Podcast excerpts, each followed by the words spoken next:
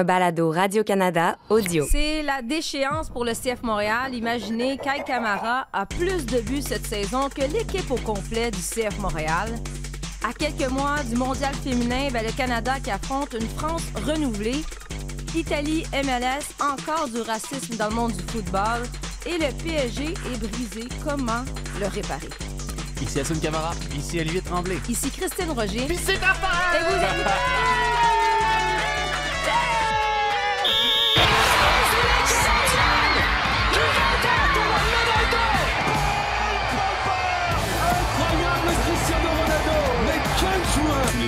Doivent venir un jour au Real Madrid. A giant goal for Sky Blue. Evelyn Vianne looked to get the final touch right on the doorstep. Marcus Rashford. Oh, glorious! That is a special one. Ahí está que Mario le pidió, viene, viene, viene, viene, viene, gol. ¡No! Pour ceux qui écoutent sur audio, désolé pour le vacarme. On a maintenant des. euh, Happy birthday. Merci, j'ai. J'ai 22, 42, 52, c'est comme à Sun. On appelle ça le flou artistique, n'est-ce pas? C'est ça. On laisse Wikipédia. planer. Une chance, t'as pas de page Wikipédia. On laisse planer le doute. Pour ceux qui nous ont jamais écoutés, puis on va le dire, là, c'est parce qu'à Sun, on sait pas encore il y a quel âge après autant d'années. ça fiche MLS, ça fiche Wikipédia, ne s'entendent pas. Fait que moi, j'ai décidé de prendre la même stratégie. Je laisse planer le doute. Merci. Alors oui, c'est ma Joyeux fête. anniversaire, ouais. Merci. Vraiment. Comment Bonne fête à toi. fêter ça avec vous en parlant, en chialant sur le CF Montréal? J'ai sacrifié mon pouce pour toi aujourd'hui. Blessé? On Oui, peut je te suis poursuivre? Oui, blessé? Je suis blessé, mais euh, je vais faire comme. euh, qui c'est qui s'est blessé récemment, là, puis qui continue. Je sais pas, regarde, ça va aller. Ben, moi, tout ce que je pense, c'est des genoux brisés, des filles à quelques mois de la Coupe du Monde qui se cassent le genou. Hassan finalement- Camara a un DEP en C'est- genou euh, brisé. Oui, c'est ça. oui. Expert, expert en, en- en- en ce domaine-là. Content d'être avec vous. On n'en parlera pas officiellement pendant le balado aujourd'hui, mais avant d'entrer en ondes, on parlait d'Erling Haaland, de, de son magnifique but hier. Quel brut incroyable. Et là, c'était le débat. Il va, est-ce qu'il va aller au Real Madrid? Est-ce qu'il n'ira pas au Real Madrid? Oli, tu disais pas tout de suite quand même. Ben non, parce que je veux dire, son père a joué pour City quand même. Son père, légende de, de Manchester City. Ah oui, Il y a euh, certain là. attachement un peu à- au club, à la région. Je veux dire, c'est pas. Son père jouait euh, à City à l'époque où est-ce que City c'était un club parmi tant d'autres. C'était pas un des géants du soccer mondial en plus. Là. Fait que ça, ça forge. Je, je sais de quoi je parle quand je dis que ça, ça, ça forge certains liens plus. euh, J'allais dire authentiques, ça serait un peu présomptueux de dire ça, mais plus euh, organiques. C'est juste qu'on a eu, on a eu plein de débats, surtout en marge de la Coupe du Monde, sur euh, qui est le meilleur, qui on attend. Puis on a comme oublié, on dirait, pendant quelques semaines, Erling Haaland, lui, il nous l'a remis en pleine face depuis. il, il remet tout le monde d'accord. Mais c'est vrai que le seul choix logique serait le Real Madrid s'il devait partir un jour. À City, t'es t'es- t'es très bien aussi. Puis dans l'idée de voir un Benzema partir, un Vinicius excellent à gauche, est-ce que ce serait pas finalement la meilleure solution plutôt que prendre un Mbappé qui su- superposerait Vinicius? Ça cadrerait super bien. Ouais, Je- franchement, Je vais ouais. le reconnaître, ça Ouais, exact. cadrerait on, va en, on va en reparler tantôt de ton, euh, ton Kylian, ton Kiki. Kiki. Ton Kiki Mbappé. Euh, mais avant, on, on va parler de, du CF Montréal. Si vous pensiez que j'étais fâché, puis euh, l'autre fois, quand je parlais des choix de John Hurlman avec la sélection canadienne, vous avez rien vu. On va commencer par écouter euh, l'entraîneur euh, Hernan Losada qui, euh, ben, qui, encore une fois, justifie. On va pas laisser les bras, on va pas commencer à donner des excuses. Je déteste des excuses, je déteste ça. C'est pour ça que je dis, moi, le premier responsable, et après, c'est à nous de rester ensemble et de donner un petit peu, plus parce que c'est pas c'est pas suffisant. Dans tous les départements, tous, tous l'équipe, toute l'organisation, on va donner tous euh, pour améliorer. La saison est très longue, il y a beaucoup de points à jouer, beaucoup de matchs à domicile à jouer. On a déjà savé qu'à début de saison, 5 de les premiers six matchs, c'est à l'extérieur. Ce n'est pas une excuse. Mais à partir de maintenant, c'est à nous de, de faire un meilleur boulot. Parce que, parce que oui, on a besoin, on a besoin de plus, plus, de tout le monde, de tout le monde. Écoute, je l'ai dit en entrée de jeu, la déchéance se poursuit. C'est pas des excuses, mais c'est un peu des excuses. On était sur la route, donc, hey, aucun but cette saison CF Montréal sur la route. Neuf buts encaissés en deux matchs. On en avait parlé un peu la semaine passée, puis on disait, il faut que quelque chose se passe. À Sun, tu disais, il faut que les joueurs, c'est la faute des joueurs un peu, euh, dans le sens, on a besoin de voir une certaine hargne.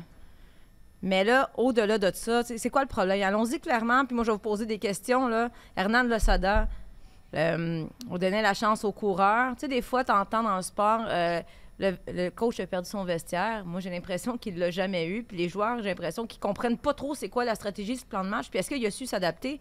Bref, est-ce que Renan Lasada, c'est l'homme de la situation? On- Est-ce qu'on le congédie ou on le laisse en place? Je sais que c'est jamais la solution, mais là, à un moment donné, Oui, bah, ça pourrait être le, le premier fusible. C'est le cas dans le sport de haut niveau, de, de mettre la responsabilité sur l'entraîneur. Sauf que la réalité, c'est que si tu mettais Guardiola au- au- à la tête de l'équipe, il y aurait aussi des problèmes aujourd'hui.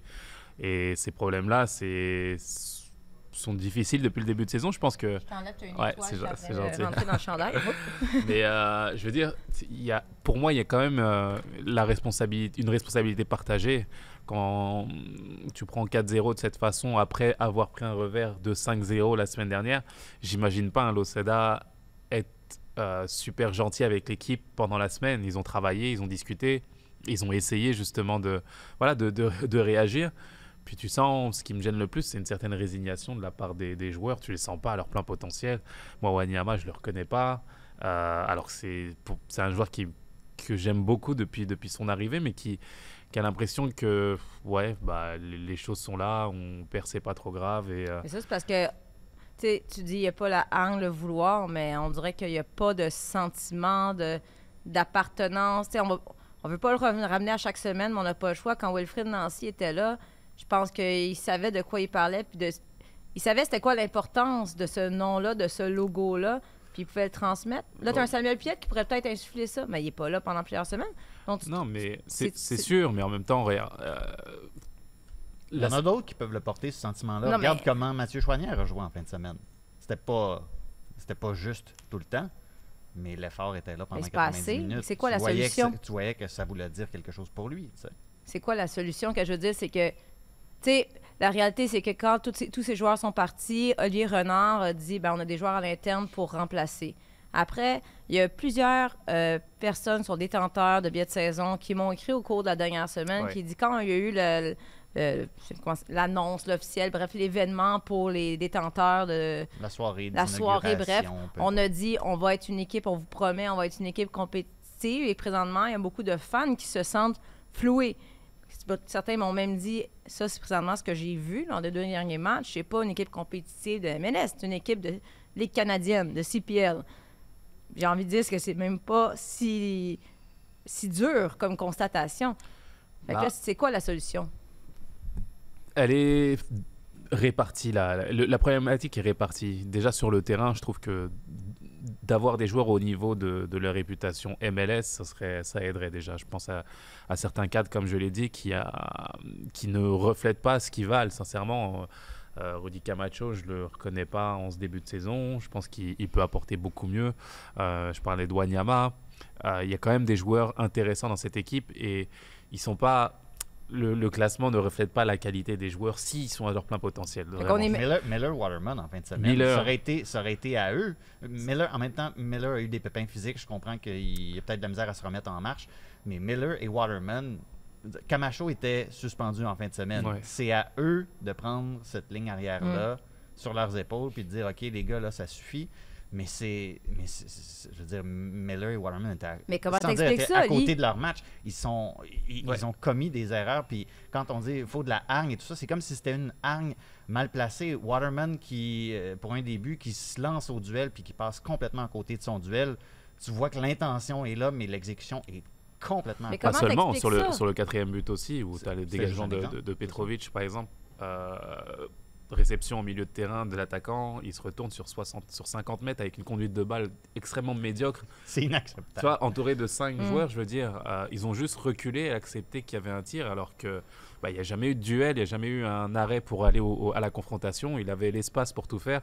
On regarde sa dernière touche qui est horrible, mais il arrive quand même à se réajuster et à tirer sans être attaqué. Donc tout ça, c'est des signaux qui, c'est pas du football, c'est vraiment une mentalité. C'est une question de mentalité et d'état d'esprit qui est juste pas présent. Il y a peut-être une décompression entre guillemets après la super saison qu'ils ont vécue l'année Mm. dernière. Certains qui étaient en Coupe du Monde aussi. Peut-être que tu décompresses et tu as l'impression d'arriver à un statut qui te, qui, qui te fait oublier que c'est les efforts qui t'ont amené là. Et je pense que c'est des joueurs qui doivent se remettre en question. Tu, penses, tu parlais de Miller. Miller, je ne le reconnais pas non plus. Euh, je ne l'ai pas reconnu dans ce match-là. Je, pense qu'il n'est pas à son niveau aussi. Et c'est à ces cadres-là bah, d'assumer ses responsabilités. Sans ça, on changera, on ramènera d'autres joueurs, mais qui prendront leur place à eux, tout simplement. Donc, qu'est-ce que ça va ça- prendre pour, pour brasser la cage en quelque sorte? Là, je veux dire, ça fait un certain temps quand même qu'on n'a pas vu Olivier Renard. Oui, et j'allais rebondir aussi. Je, je- je t'ai fait part justement de, de différentes problématiques Ouais. sur le terrain d'abord, mais de la part des dirigeants aussi. Je Mm. pense qu'il faut corriger la communication du club. Et ça, c'est un élément aussi qui me fait dire que qui nourrit la frustration des, des partisans.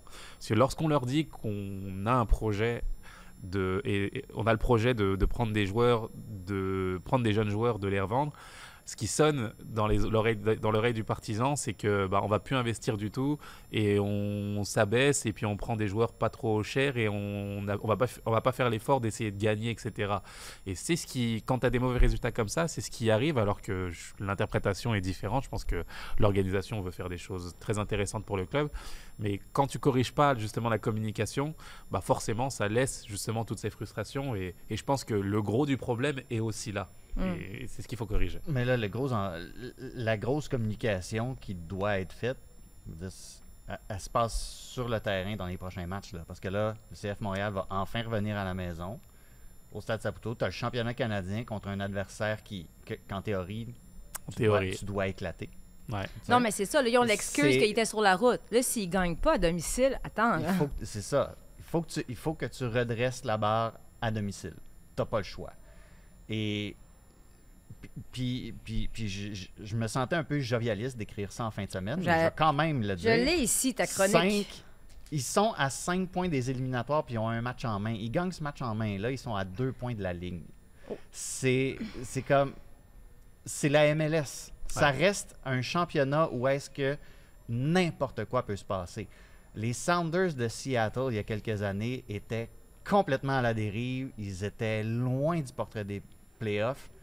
Puis ils se sont qualifiés. Le CF Montréal la saison dernière Non, aussi. mais CF oui, mais ouais, mais c'était pas aussi C'est- pire que. c'est Tu sais, vrai, c'est sûr mais que tout peut arriver. Il y a encore du temps, la saison est longue. Mais moi, je je suis pas si patiente de dire euh, OK, mais on va voir ce qui va se passer à domicile. Je me dis, il faut qu'il se passe quelque chose au niveau administratif cette semaine.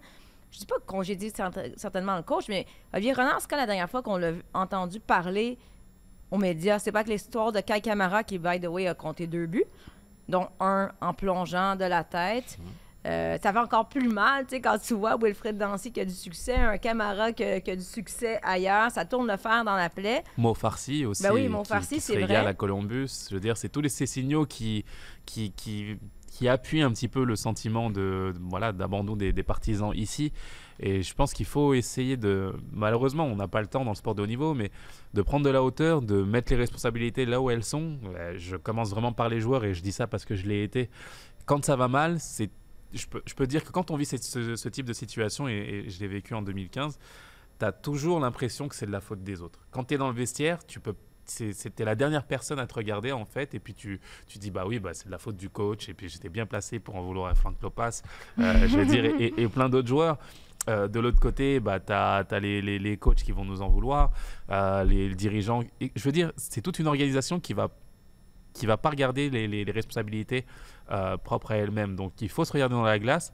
Moi je parle en tant que joueur parce que j'ai été joueur parce que j'ai été dans cette situation là et je pense que c'est aux joueurs d'abord de prendre leurs responsabilités, de se regarder, de se dire, d'évaluer leur performance tout simplement. Est-ce que je suis bon? Est-ce que je suis à la hauteur euh, de- des attentes? Non, concrètement aujourd'hui.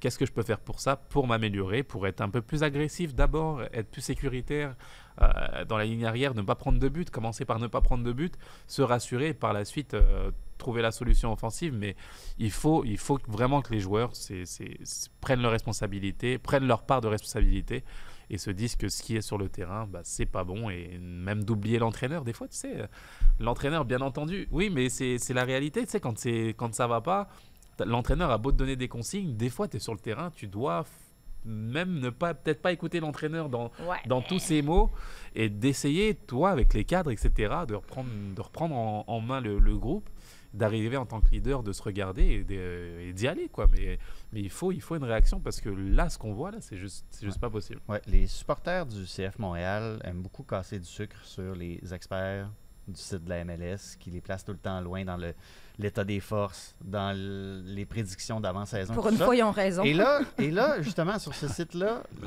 on plaçait le CF Montréal hors du portrait des séries. Mais il n'y a pas beaucoup de partisans qui étaient comme Ah ben oui, c'est normal, c'est Mm. parfaitement normal, on ne croit pas en notre équipe. On va leur montrer encore, on va leur dire, puis on- ils, vont, le- ils vont prouver qu'ils ont le niveau. Donc ça veut dire qu'au début de la saison, il y avait des bons sentiments envers cet effectif-là, qu'il y avait un sentiment que il y avait des joueurs qui étaient à la hauteur. Puis en ce sens-là, je rejoins Assoun. Il faut que les joueurs prennent.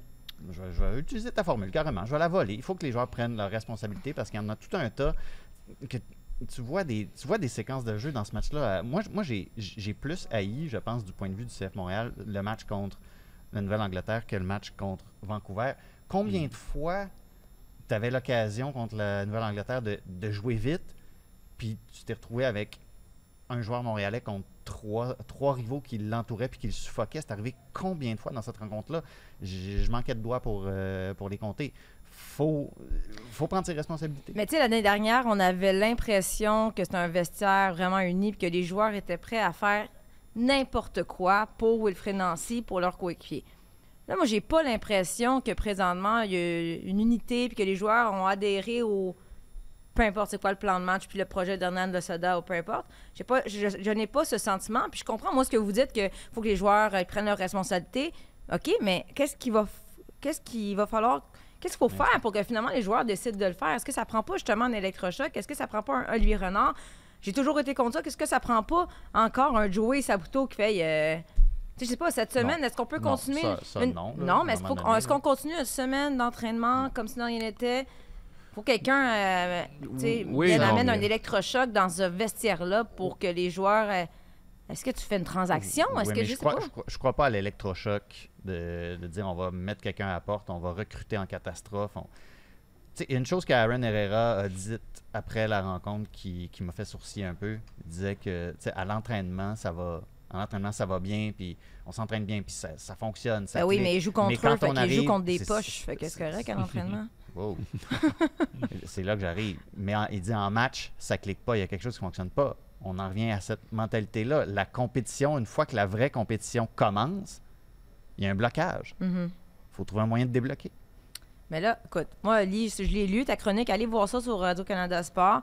Ça me faisait rire parce que je- ben, c'est excellent, mais c'est juste en ce dimanche de Pâques, je t'ai jamais vu aussi positif et optimiste. T'as Euh, vraiment cherché? euh, un, un- un instant, j'ai mis le contre-argument après Non, je chaque sais. point. T'as dit à quoi le CF Montréal peut s'accrocher, puis t'as vraiment Ben, travaillé. c'est là qu'on est. C'est, je dire, c'est là qu'on est rendu. fort.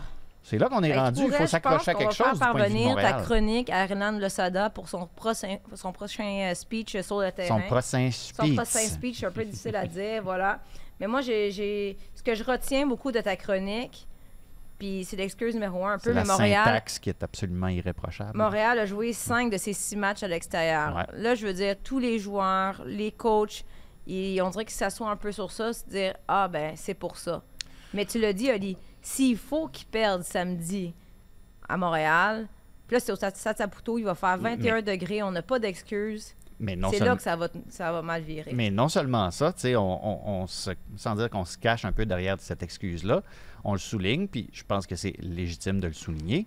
Là où pour moi ça cloche, c'était la meilleure équipe sur la route l'an passé. C'était l'argument. Ils ont terminé la saison sur les chapeaux de roue quand ils Ah étaient à l'étranger. Puis là, ils s'en prennent cinq. Pas des dégelés, deux dégelés. Puis le, le match à Austin, je pense qu'ils ont été un peu, un peu malchanceux. Mais ils s'en prennent.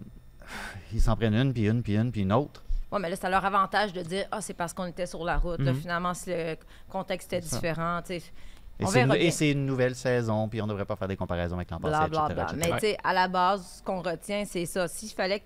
Si Wanyama, qui est le joueur désigné, jouait à la hauteur de son potentiel, si Kamal Miller jouait comme le Kamal Miller qui s'est mérité une place à la Coupe du T'as Monde. Waterman derrière, t'as Waterman. Kyoto dans ce groupe, t'as Shawn Chouanier qui est un bon élément. Je veux dire, il y a quand même des bons joueurs dans cette équipe-là. Je- sincèrement, Mm. je, je, je, je sais que les, on est sous la dictature des résultats, de, de- de- de- c'est des choses difficiles, une période difficile qu'ils vivent, mais je pense qu'il y a de la marge pour progresser Ouais. avec ce groupe, vraiment, vraiment. Après, euh, reste à corriger ce qui a corrigé de la part d'Olivier Renard sur des recrutements ou autres, mais tu as quand même un bon groupe là. Ben oui. t'es- t'es- t'es pas une mauvaise équipe à mes yeux là en termes d'individualité. À eux d'augmenter le, le- le niveau et d'être au standard de ce qu'on leur demande. C'est même pas footballistique, c'est pas. Je veux dire, on je parle juste d'état d'esprit moi. Je Mhm. parle juste d'état d'esprit, de, de- d'augmenter le curseur et, de, et d'augmenter le niveau d'intensité sur un match. À New England, c'était, c'était pas possible. Je veux dire, on a reculé tout le match. On, on- c'était, c'était très passif. Il n'y avait pas d'intensité, pas de, pas de liant. Je veux dire, c'était, c'était difficile à regarder. Et je pense que ça se joue d'abord à ce niveau-là, vraiment. Puis je me sens mal pour les, les jeunes qui sont catapultés oui, là-dedans oui, parce qu'en oui. théorie, ça devait être un environnement qui était Propice à. exactement propice à leur développement et tout ça. Mais tu sais, on, pauvre, pauvre Jonathan Sirois qui est laissé à lui-même sur tellement de séquences. Vous savez que je vois Chandrea dans ma soupe, puis il n'est pas, il est pas dans les bonnes conditions pour, pour, pour réussir. Même chose pour un, un Nathan Saliba qui, qui aurait qui pourrait Mais- être vraiment plus loin dans son développement. Olivier Renard avait dit on avait les jeunes en interne pour pallier à la perte euh, des autres joueurs. Donc, en quelque sorte, ce qu'il disait, c'est que ces joueurs-là mais- devaient être capables de, de répondre à l'appel. Mais il avait juste- raison, mais en ce moment, il n'y a aucun encadrement autour d'eux sur le terrain. Si ceux autour de ces jeunes-là répondaient à l'appel, ben peut-être que le travail d'un Chandrea serait plus facile. On va même, suivre. même Chinois fort, tu sais. Même Mhm. lui, tu sais, il, il a une certaine expérience d'avoir été dans un groupe professionnel en MLS, puis il était là en prêt et tout ça.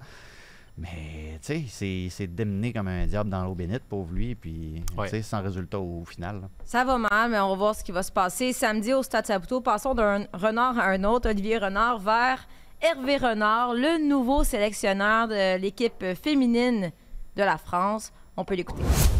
Vous allez tomber, on va encaisser un but. Dans la première mi-temps, on va se relever et on va foncer tous ensemble.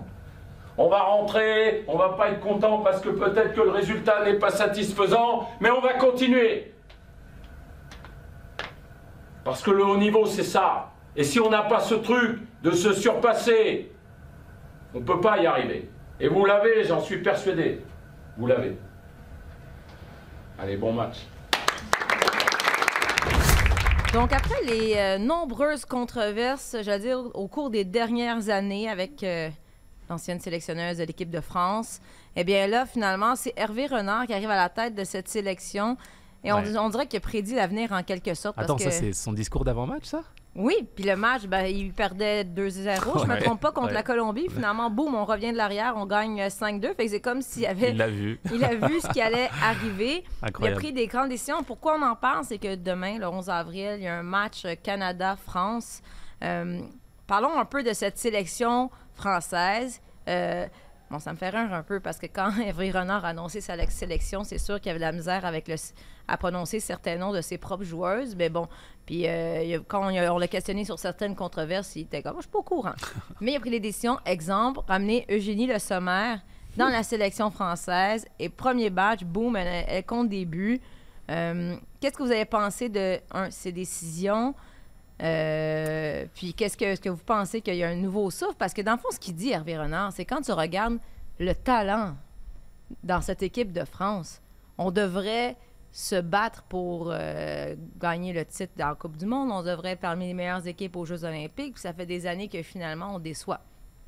Ouais, mais je suis pas sûr qu'il est si tant très satisfait de ce qui s'est passé contre la Colombie, au-delà des buts de le sommaire et tout ça. Euh, tu sais, tu regardes celles qui se sont levées quand ça allait mal, Mhm. puis c'est encore, tu sais, c'est à part, c'est ça, justement, tu ramènes le sommaire dans le groupe et tout ça. euh, Wendy- même Wendy Renard qui était pas à son top. Fautif sur, Tu sais, euh, sur les c'est buts. ouais. c'est ça, c'est comme c'est c'est les mêmes c'est c'est- c'est les mêmes joueuses qu'avant. Il y avait moi j'ai pas senti dans, dans les joueuses qui ont été encore une fois à part Eugénie Le Sommer, dans les joueuses à qui on donne des chances ou qui ont l'occasion peut-être de se faire valoir pour aller à la Coupe du Monde. euh, j'ai- tu sentais pas qu'il y avait un, un gros élan de la part de, de ces joueuses-là qui avaient peut-être des arguments à présenter Ouais. à Hervé Renard. C'est encore les cadres qui doivent prendre l'équipe sur leurs épaules. Donc c'est, c'est bonne compli- c'est- c'est- ça reste compliqué, là. C'est pas, euh, c'est pas réglé du jour au lendemain du tout, là. Mais au moins, le re- le- l'arrivée d'Hervé Renard, ben, ça veut dire aussi le retour de plusieurs joueurs, dont Wendy Renard, qui avait décidé de, Mhm. de faire une croix sur la sélection française tant qu'il n'y avait pas des changements d'apporter. Avec ça, pour, pour, pour les Français, mais pour les fans de foot en général, c'est une bonne nouvelle parce que tu as certaines des meilleures euh, joueuses. Et là, on va affronter le Canada en France. On s'était questionné la semaine passée à savoir, ben est-ce que le match aura lieu? Parce que, bon, le Canada avait dit, Kirsten Sinclair avait dit, si nous, ce qu'on demande, ce n'est pas réglé, ben on ne jouera pas la première fenêtre internationale. Mais en même temps, on en a discuté ensemble. Le Canada ne peut pas se priver de cette préparation à quelques mois de la Coupe du Monde féminine. Donc, le match aura lieu. Là, c'est qu'est-ce qu'il va avoir comme manifestation en quelque sorte? J'ai bien l'impression que les Françaises appuient fortement euh, les, Canadiennes dans ce, débat. On va voir ce qui va arriver. Si on regarde sur le terrain, la sélection euh, canadienne, euh, bon, c'est sûr, Janine Becky n'y est pas. Moi, j'ai regardé beaucoup de- des images de l'entraînement. Évidemment, on n'est pas sur place. Bon, Eugénie, Eugénie Evelyne Bien marque beaucoup de buts. Puis on voit des images justement de- de- d'elle, de, d'Evelyne Bien, pour ceux qui nous re- regardent en audio. Euh, Est-ce que vous avez confiance en cette sélection-là pour la Coupe du Monde, pour la préparation? Parce qu'aux Jeux olympiques, oui, on est médaillé d'or, puis le but, c'est de prouver que c'était pas une chance. Mais tu sais, on se souviendra qu'à ces Jeux olympiques-là, sans Stéphanie Labbé, on n'aurait pas gagné la médaille d'or. On ne marquait pas de but. Oli, qu'est-ce que tu vois comme changement depuis ce- cette sélection en 2020? Ben, 2020, 2021 en tout cas, bref. Le Canada a Kaylin Sheridan. Je veux dire, c'est pas. euh, Et pour toi, c'est une équipe améliorée? Oui, ultimement, je pense que oui, mais euh, là, moi, j'ai hâte qu'on ait leur juste sur une Michelle Prince, une Deanne Rose. C'est quoi leur état physique? C'est quoi les perspectives qu'elles soient rétablies pour euh, la Coupe du Monde? Euh, Quinn qui a dû laisser sa place aussi pour cette fenêtre-là à Marie-Yasmine Alidou, Une autre québécoise, par exemple, qui, voilà. qui obtient du temps euh, de jeu. puis qui pète euh, tout au, Oui. au Portugal, qui met des, des buts de 45 mètres, des trucs comme ça. C'est très amusant. Il y a aussi la jeune Allen aussi qui est à surveiller, qui vient de la l'université puis qui a décidé finalement d'aller avec Avec Orlando. à ouais. Pride d'Orlando. Oui, tout à fait. Donc, dans, dans cette optique-là, on est arrivé à faire un, à, à faire un renouvellement, mais ça, ça revient un peu au même principe qu'avec ce que je disais par rapport à l'équipe de France aussi. Il faut que ces joueuses-là qui ont peut-être moins de, de garantie avec la sélection nationale, faut qu'elles fassent valoir leurs arguments. Et c'est là que ça devient, justement, tu, tu le disais, oui, le match va avoir lieu, il y aura des moyens de pression, mais c'est là que ça devenait ultra important de le jouer, ce Mhm. match-là, parce que ces, ces athlètes-là veulent montrer qu'elles peuvent faire partie de la solution et faire partie de la progression de cette équipe-là, parce que, comme tu l'as dit, là, l'objectif, ça a toujours été la carotte au bout du bâton, la... qu'on n'arrive jamais à attraper cette Coupe du Monde-là. Mhm. Et, et- et- et quand je regarde l'effectif, quand je regarde, oui, les blessures, oui, il y en a qui font mal, mais euh, oui, je vois une équipe améliorée par rapport à, Ouais. à Tokyo. Au-delà de Stéphanie Labbé, Kaylin Sheridan a fait une super saison à NWSL. Elle a le niveau. Je- de ce côté-là, je suis pas inquiet. Ça augure bien. Puis en fait, ce qui est bien, c'est que là, c'est un adversaire de taille. Malgré toutes les, difficultés que- qu'a l'équipe de France, ça reste que c'est des joueuses qui jouent parmi les meilleurs clubs au monde. Donc, c'est une bonne occasion pour le Canada de, savoir où on se situe, justement, quelques mois, quelques mois de la Coupe du Monde. Oui, ça va être une, euh, belle rencontre, je pense, pour la France qui, euh, bah, qui augmente le calibre. Jouer la Colombie, c'est pas jouer le Canada, donc forcément, pour elle, ça va être euh, c'est intéressant de relever le niveau. Et de l'autre côté, le Canada, c'est sûr que ça va être une toute autre confrontation, mais moi, ce qui me fait peur, c'est plus la, la distraction qu'il y a eu autour justement de, de l'équipe depuis ces nombreux mois, et c'est des choses. C'est des choses qui comptent, hein. c'est pas c'est pas anodin. Je veux dire, c'est c'est de savoir quel va être de- le degré de concentration, comment est-ce qu'elles vont euh, mettre ça par-dessus les esprits. On l'a vu à la Coupe chez Believes contre les États-Unis. Elles En- étaient ouais, elles n'ont pas joué du complètement tout. épuisées. Exactement. Et, et moi, j'ai peu. Enfin, et forcément, ce match-là aussi sera, sera important pour ça. Euh, ces discussions seront présentes, euh, seront encore présentes parce que bah, la France est une grosse vitrine pour euh, pouvoir exprimer ces revendications-là. Et j'ai hâte de voir ce match. J'ai vraiment hâte de voir le comportement de- des so- voir si, la concentration sera au maximum. Pour moi, c'est le plus gros points d'interrogation que j'ai Ouais, sur le ouais. comportement que peuvent avoir les filles sur le, sur le terrain. On va être dans le jus demain à 15h, notre heure. Donc là, vous avez la Ligue des champions en même temps que le match du Canada contre la France. Préparez plusieurs écrans. C'est pas important. Et ça, une nouvelle que vraiment Le PSG ne joue pas, donc c'est bon. c'est ça, ça voit, finalement. Bon. Non, mais une nouvelle qui a beaucoup retenu l'attention en fin de semaine dans le monde du soccer féminin, c'est cette blessure à l'américaine, Mallory Pugh, Mary, Mallory Swanson. Qui elle, elle s'est mariée, donc elle a changé de nom, mais moi, je, je- je l'appelle encore Mallory Pugh. Mhm. Euh, puis, euh, en fait, fini, pas de Coupe du Monde. Ça avait l'air extrêmement douloureux. C'est la rotule, je me trompe, un tendon. je- Tendon patellaire. voilà. Donc, euh, ça commence à s'accumuler, ces fameuses blessures, ces blessures dramatiques. Et, et elle, ben, c'était la bougie d'allumage de l'équipe américaine. Il y a Alex Morgan, oui, et encore d'autres bonnes joueurs. Il y a Trinity Rodman, mais c'est elle, présentement, la joueuse de l'heure Ouais, du côté américain, du Dans côté de la. NWSL. extraordinaire. Donc, ça, tu sais, ça va faire mal. On parlait de Janine Becky, là, mais je pense que Mallory Pugh fait plus mal. Ça fait plus mal comme perte parce qu'elle est difficile à remplacer. Euh, je suis pas d'accord. Pas d'accord? Je suis pas d'accord. Je suis pas d'accord. d'accord parce que Janine Becky, Janine Becky a ça de plus de Mallory Pugh qu'elle peut dépanner à plusieurs postes. Ça, pour moi, c'est une perte qui est, qui est quand même significative pour le Canada, sa polyvalence. Oui, oui. Mal, Mal Swanson, on sait qu'est-ce qu'elle va faire, on sait où elle va jouer, on sait qu'est-ce que ça va être ses intentions. Mais des buts, c'est quand même important quand tu veux gagner une Coupe du Monde. Ça Ouais, mais c'est les. États-Unis. c'est les États-Unis. T'as-tu vu qui qui ont en avant? On préfère ça. On peut Trinity, c'est, c'est- Trinity c'est- ça, veut juste ça, ça signifie juste que Trinity Rodman va jouer plus. C'est ça. Sinon, euh, ben, quand on back-up, c'est une Trinity Rodman. Ah, C'est ça. C'est pas Ça- pire. Ça va. Donc, on va Je trouve encore ça. que c'est un euh, scandale qu'elle a été dans la courte liste pour le Ballon d'Or. Ça Ah, dit Trinity oui. oui, Rodman, mais c'était ça, ridicule. arrête là, ce prix-là. Qu'est-ce que ça C'est vaut, hein? This is the hill I will die on, comme disent les Anglais. Fait que, euh, il y a eu encore plusieurs matchs dans cette fenêtre internationale cette semaine. euh, des excellents matchs. Euh, un sujet un peu moins positif, euh, puis c'est plate qu'on ait à en parler, mais là, ça se multiplie. Les histoires euh, de racisme, encore une fois, dans le monde du football.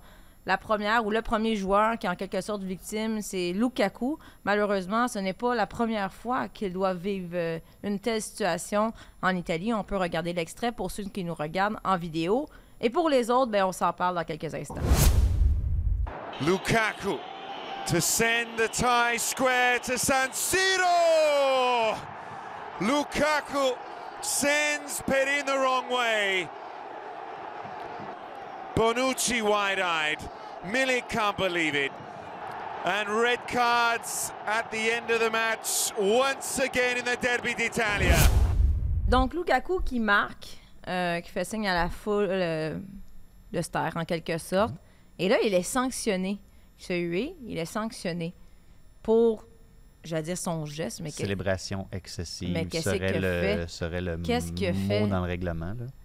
Donc, euh, premièrement, euh, bon, j'allais vous demander que vous avez pensé de la décision, mais ça n'a pas d'allure, ça n'a aucun rapport. Des célébrations excessives, euh, il a fait tout sauf ça.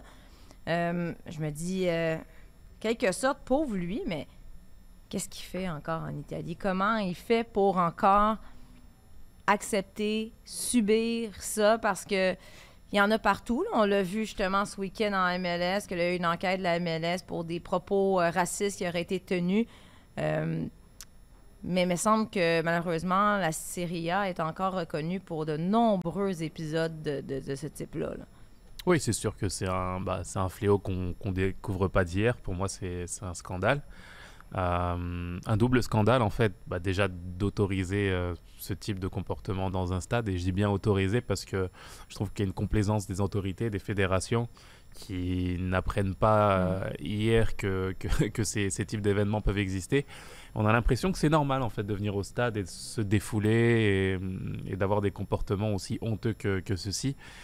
Et les partisans, certains partisans hein, bien entendu, le font parce que bah, ils, ils sentent qu'il y a une certaine complaisance, une certaine autorisation dans les Mhm. stades de foot. Donc à partir de là, ça engage ta responsabilité.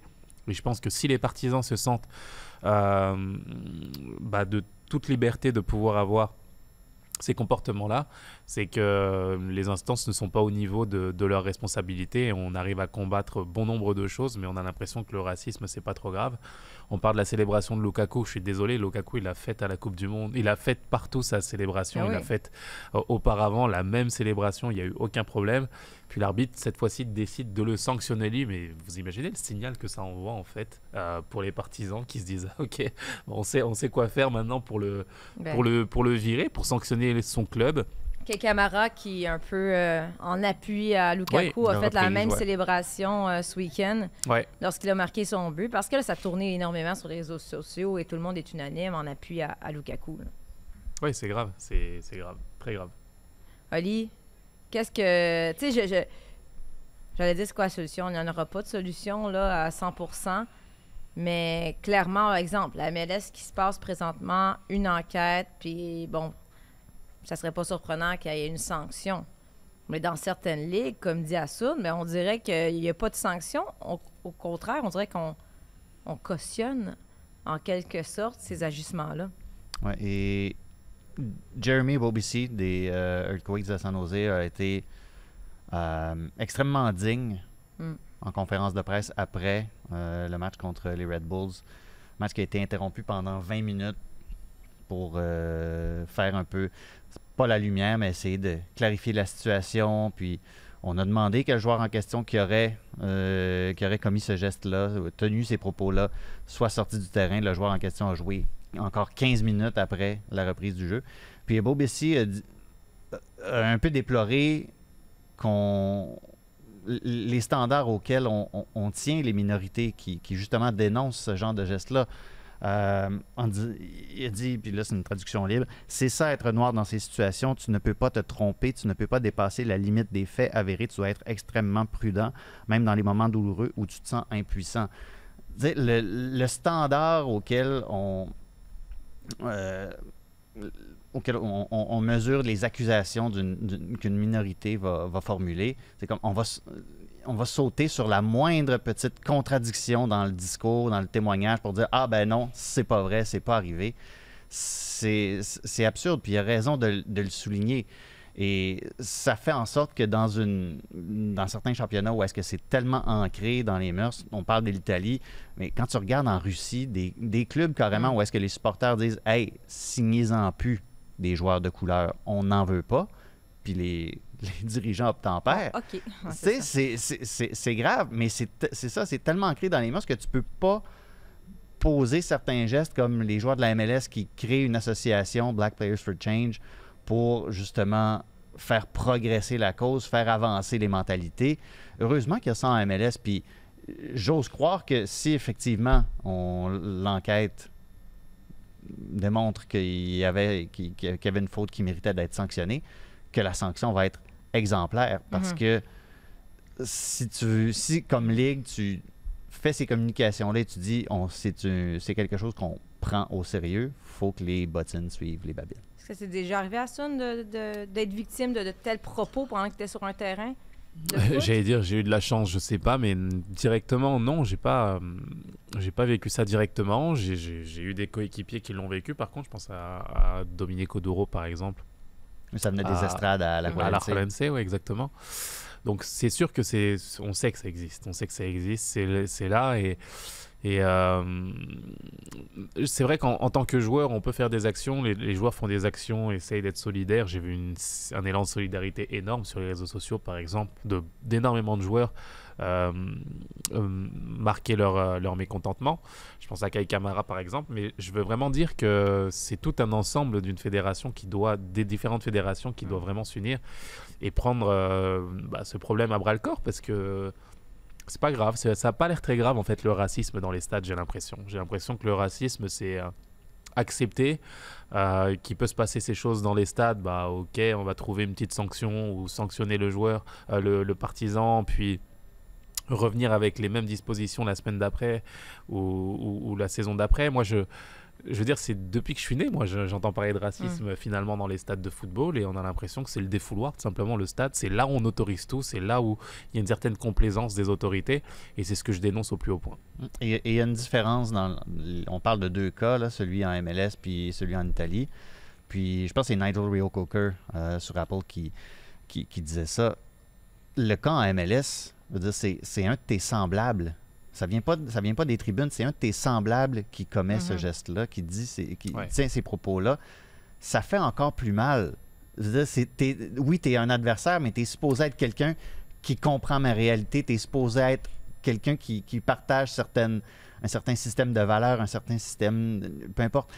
Ça fait en- encore plus mal. Mais au moins, parce que ça vient du terrain, parce que c'est circonscrit à une personne, au moins c'est- peut-être plus facile d'envoyer un message fort que quand il s'agit de trucs qui se passent depuis des décennies. Ben moi, ce qui me Dans frappe les- encore dans les plus estrades. avec Lukaku, c'est un peu comme Alison t'a dit, c'est que vu que Lukaku est sanctionné, c'est là que tu dis, tu sais, Lukaku doit se dire, qu'est-ce que tu veux que je fasse? Il y a tout un système qui est contre moi, une fédération. Si l'arbitre embarque dans cette game-là, qu'est-ce qui me reste, moi? Pas grand-chose. On espère au moins que la MLS, comme tu dis, elle, elle va donner une sanction qui a de l'allure, puis on espère vivre une semaine plus tranquille de ce côté-là, pas d'incidents euh, racistes, on espère, du moins. On l'espère, mais ce- ça ne changera pas malheureusement. La non. réalité, c'est que le, le racisme est présent depuis de nombreuses années. Et je me répète peut-être, mais euh, pour moi, les institutions sont, Ouais. les instances sont complaisantes tout simplement, et ils doivent prendre ce, ce challenge à bras le corps, être ultra radical quand faut l'être. Euh, on arrive à trouver des solutions à, à tout, sauf au racisme. Donc Mm. je ne comprends pas pourquoi ces positions sont celles-ci. C'est pas parce qu'on a agi d'une certaine façon depuis le passé qu'on peut pas changer justement Ouais. les choses de façon radicale, et c'est ce que j'attends moi des, des instances. On passe d'une controverse à une autre.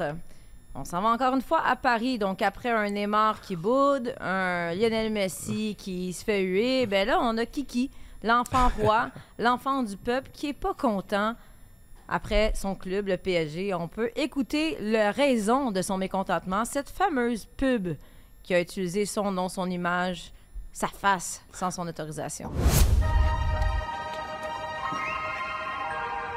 L'ambiance, le terrain, l'atmosphère. Le Parc des Princes, il enveloppe beaucoup de choses. C'est le douzième homme. C'est ce qui nous amène une force supplémentaire pour mener nos batailles.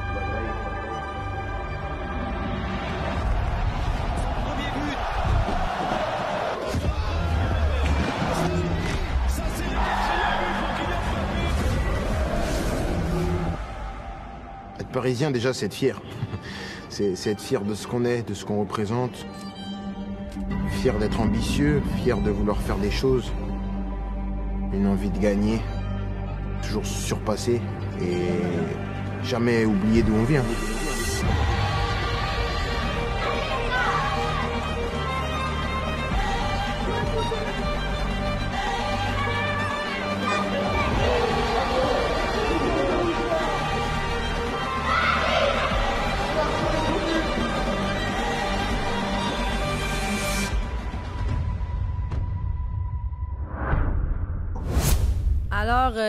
Mbappé qui a publié un message sur ses réseaux sociaux disant euh, ben, Je suis pas content de cette campagne pour les abonnements. Euh, c'est pas. euh, J'aime Paris Saint-Germain, mais c'est pas Kylian Saint-Germain.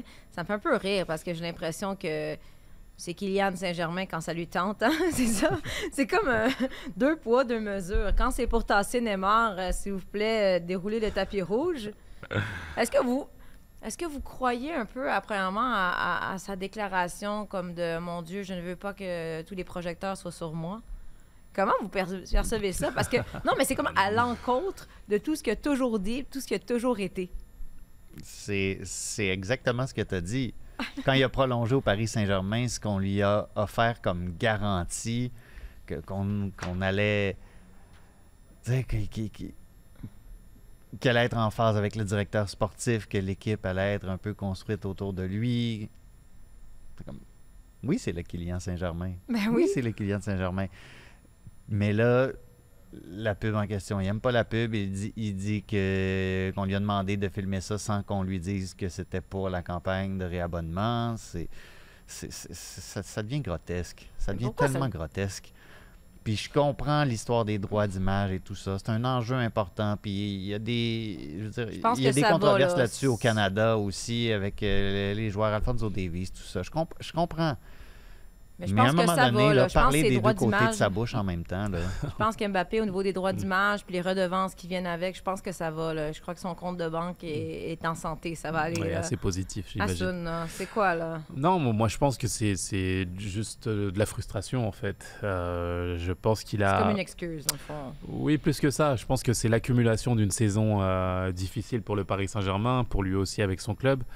Euh, on lui a promis justement des choses en début de saison qui n'ont pas été euh, réalisées par les dirigeants au niveau du recrutement. C'est une équipe extrêmement limitée, paradoxalement. Tu peux avoir un 11 complet avec des joueurs qui se marchent dessus sur le terrain, mais t'as pas de bande touche finalement. Tu t'es pas compétitif. Et ça s'avère pour lui être un traquenard, en fait, de se dire bah, je suis en tête de gondole d'une équipe qui est, qui est bancale.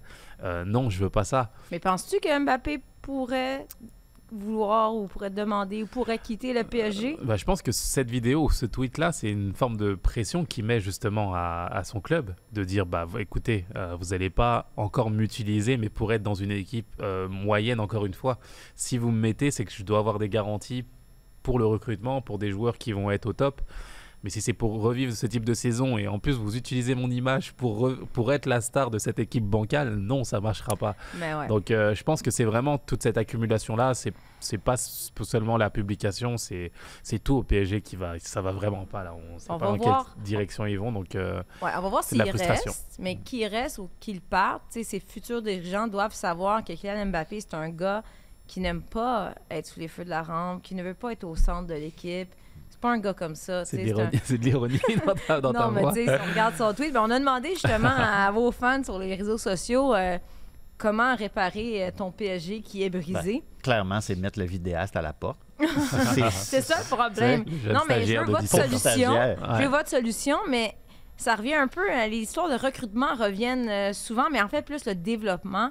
Arnaud Landry dit ne, ne pas laisser partir les jeunes formés dans le, dans le club pour les voir s'éclater ensuite et éclater notre club en Champions League. Je sens, je Recruter- sens le vent de la tête d'Assun. Il y en a, il y en a beaucoup. Recruter des jeunes talents et pas des vieilles stars hors de prix et capricieuses. Ramener les joueurs à la réalité. Ils sont remplaçables et le club existait, existera encore après leur passage. Qu'ils restent humbles. C'est très bien résumé. Euh, Il y en a aussi, j'en ai marre de Neymar. Ça aussi, c'est revenu quelques, quelques fois. Euh, Thibaut Galbois dit comme dans toute compagnie, virer les incompétents et les têtes brûlées. Et il y en a un autre qui dit Il dit pas c'est qui les incompétents. c'est pas, mais quelqu'un qui dit rendre Le vidéaste encore. Rendre Mbappé heureux. Établir une stratégie pour construire une équipe et non tenter d'acheter une équipe. Le résultat de trois joueurs vedettes ensemble n'a pas réussi. Messi est ralenti, Neymar est jaloux. T'as beau avoir les meilleurs, mais le collectif n'est pas le meilleur. Donc lui, ce que je comprends, c'est tasse Neymar, tasse Messi et garde Mbappé et finalement rend-le heureux. Mais là, toi, toi, t- tu dis que c'est quoi la solution pour réparer? Est-ce que c'est réparable ou... Oui, c'est réparable, mais il faut une, une vision. Et là, le problème, c'est que le PSG n'a pas de vision aujourd'hui. Euh, on brûle nos têtes de gondole aussi. On brûle Messi alors qu'il pourrait être un super élément pour l'équipe s'il était bien entouré. Je veux dire, et ça reste un joueur extraordinaire. Et forcément, bah, on a l'impression que c'est l'entraîneur qui doit partir, que c'est les meilleurs joueurs. Mais la, la réalité, c'est que tu as aussi des bons joueurs. Il faut juste les renforcer et avoir une vision de- de- d'équipe. Paris, c'est un club très très compliqué, très difficile. Tu l'as vu, hein, on siffle Messi au PSG. Il n'y a pas beaucoup de clubs qui, qui oseraient, euh, qui oseraient faire ce, ce- bah, ce- ce blasphème, là, j'ai envie de dire. C'est interdit de, de- de siffler Messi normalement. Mais, hein. Mais la réalité, c'est que c'est un club extrêmement compliqué et qui, qui n'a pas le temps, qui, qui veut absolument des résultats. Et on parlait de communication avec le CF Montréal en début d'émission. Euh, ça allait encore plus pour le Paris Saint-Germain. Je crois que leur plus gros problème, c'est d'annoncer, c'est d'avoir annoncé qu'ils veulent gagner la Ligue des Champions. Mais il n'y a aucun club qui raisonne comme ça au monde. On Ouais. a un championnat à gérer. On essaye d'aller, de faire au mieux en Ligue des Champions. Et puis, si on a la chance de la gagner une fois ou deux fois en 20 ans, c'est excellent déjà. Sauf qu'à Paris, on a l'impression que qu'il faut gagner la Ligue des Champions tous les six mois en fait. Mais plusieurs personnes sur les réseaux sociaux blâment les propriétaires, parlent de propriétaires qui veulent tout de suite des stars, mais qui pensent pas sur bâtir une, une équipe sur le long terme. Toi, Ali, c'était le boss, là. Je sais que tu dois, tu dois rejoindre l'opinion de certains, fans qui disent euh, ben moi ça, ça me fait rire puis j'aimerais bien que j'aimerais bien que le, le PSG reste brisé et ne soit pas réparé. je toi me qui- mal pour toi as écrit ça un avec plein de pseudonymes. Mais toi, Ali, mettons t'es le boss là. Tu fais quoi? C'est quoi la solution pour réparer euh, ce club? Sincèrement, je sais pas. Parce que c'est pas. À FIFA, ça serait facile. Mettons que tu fais juste, tu fais juste vendre, tu fais juste vendre Neymar puis tu recrutes puis c'est terminé. Mettons que tu Messi s'en va, gérer- que, que même Mbappé s'en va. Pour vrai, je me demande si ça irait pas mieux. Tu, Messi, euh, Neymar puis Mbappé s'en va. Mbappé, là- je sais pas. Mais les, les deux, les deux autres, je pense que tu peux, tu peux tout à fait mettre un projet sportif en place sans eux.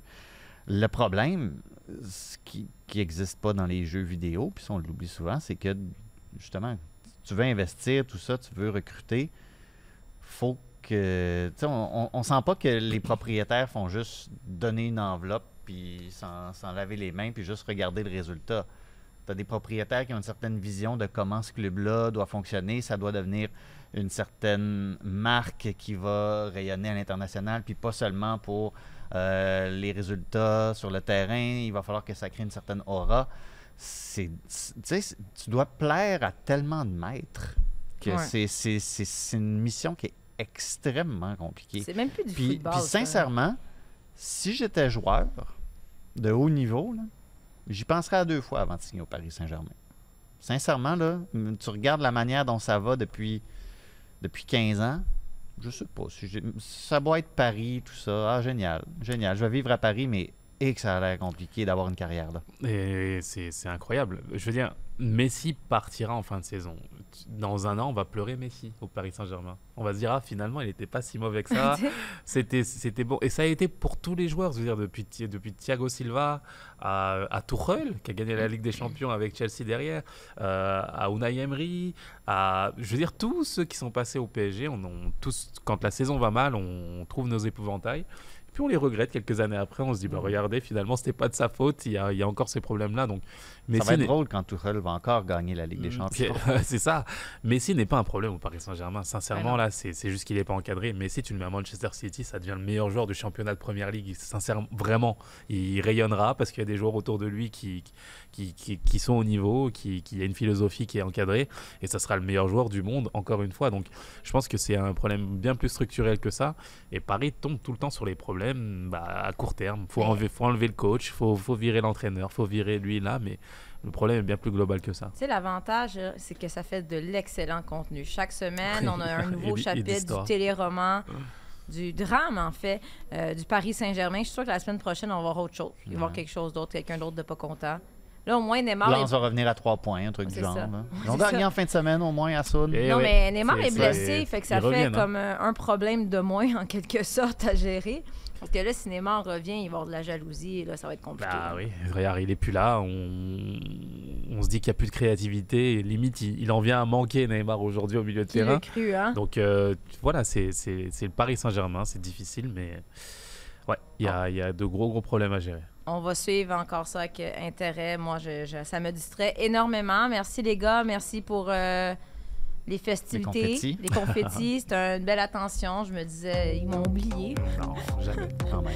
Mais j'apprécie. On se retrouve la semaine prochaine, oui?